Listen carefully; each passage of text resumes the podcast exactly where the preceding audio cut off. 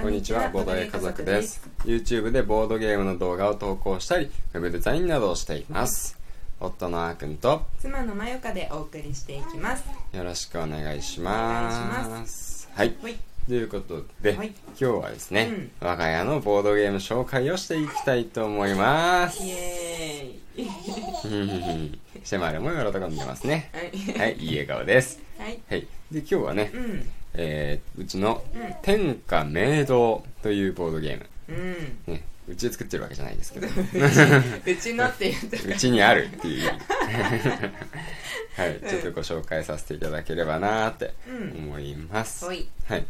ねね、有名なボードゲームではあるんですけどね、うん、うん、結構あの実は知ったのはしばらく前で、うん、そうだね。かなり前。結構前でずっと気になってて、うん、ねそのなんだっけなもともと、なんだっけ？77シュピールさん。77シュピールさん。っていうところがあの作られたインディーズのね、うん、ボードゲームだったのが、ホビージャパンさんがそれをなんリリメイクじゃなくてリメイクでいいのかな？リメイクかな。うん。あのリ、まあ、新しい形でね、こう出された、っていうのが、まあ、今一般的に有名になっている、うんあの天下明堂っていうボードゲームになりますね、うん、すごいのがね、うん、日本語版のルールだけじゃなくて、英語版のルールも入ってるねああそうだね。確かに確かに。ルールブックとしてしっかり入ってる。確かに、うん、2冊入ってるね。はい、で、えーとどんなゲームかっていうのをね、簡単にご説明させていただきたいと思うんですけど、はいこれはまず設定としては戦国時代かな、うん、確か、うん、戦国時代で、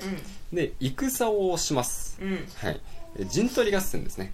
いろんなお城があって、でいろんなお城を取ったり取られたりして、最終的に一番勢力が強い、あのプレイヤーの勝ちっていう形になるんですよ、でいろんな陣地があるわけなんですけど、まあ、お城があるんですけど、そのお城ごとに得点がねあの決まっていって、うん、やっぱりすごく重要なお城もあれば、うん、まあ一応お城だけどもそんなにね、重要視されないような、うんうん、あるじゃないですかやっぱり現実でもそういうの、場所的な問題でそう。場所的な問題もあるしね、うん。まあ、でもこのゲームの中では、毎回そこ得点が決まってるんじゃなくて、毎回ランダムかな？に割り振られるから、そういう意味では毎回違った展開は楽しめるんだけど、うんっていうことで、まあ、いろんな得点があるお城を、取って取られて戦っていくんですよね、ではどうやってお城を取っていくかっていうんですけど、これね実はダイスゲームなんですよね、うん。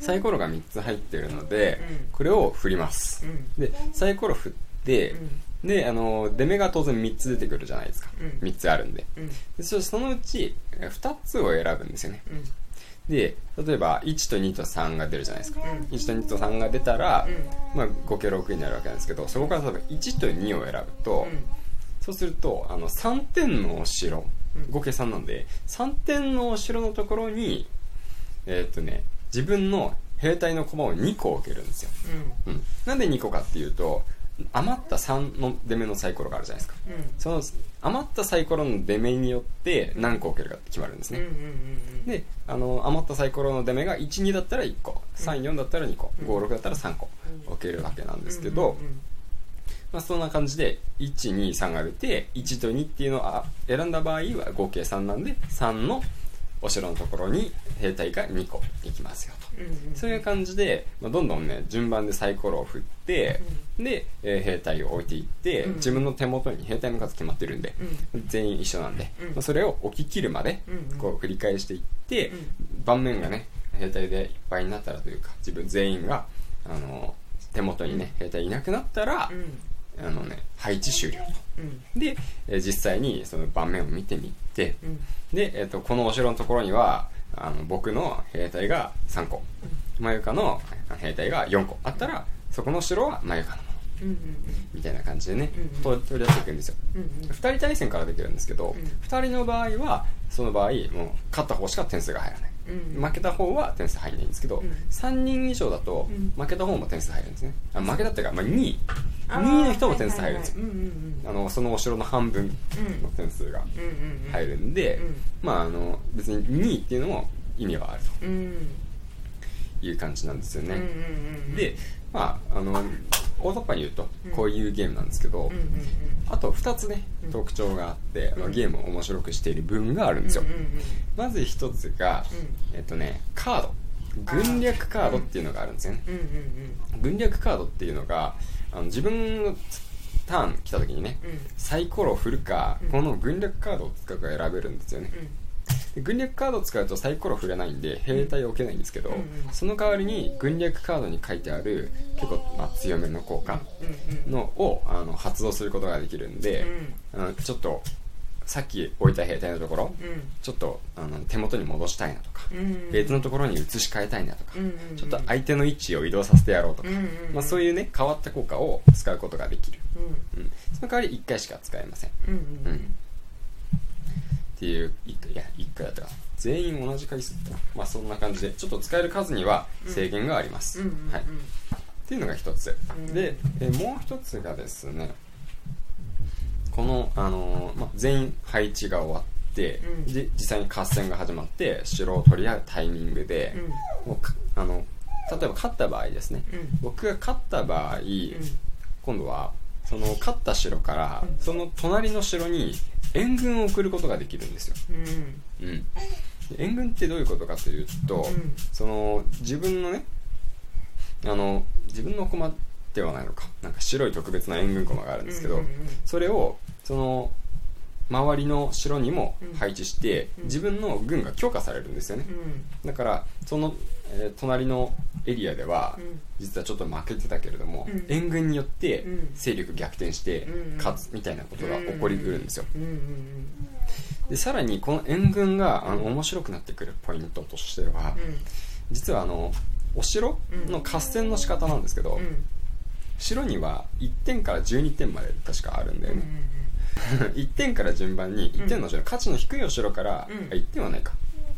2点。2点だね。だってサイコロ2つだもんね。そうだね。そうだ。2点からそう12 2点から12点、うんだから、えー2点の価値の低い城からね、うん。あの戦いが始まるんですけど、で戦いが終わるじゃないですか、うん。誰かが勝ちますよね、うん。で誰が勝ったら援軍が送れるんですよ。うん。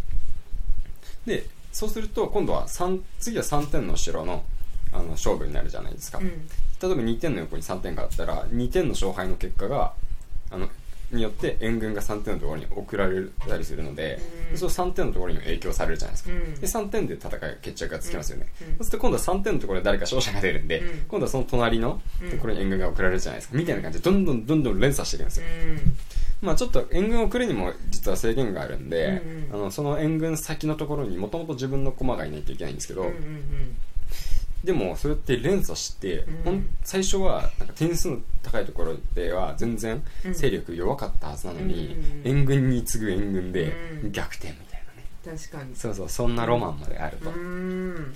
これはね多分このゲームの一番面白いポイントかなって。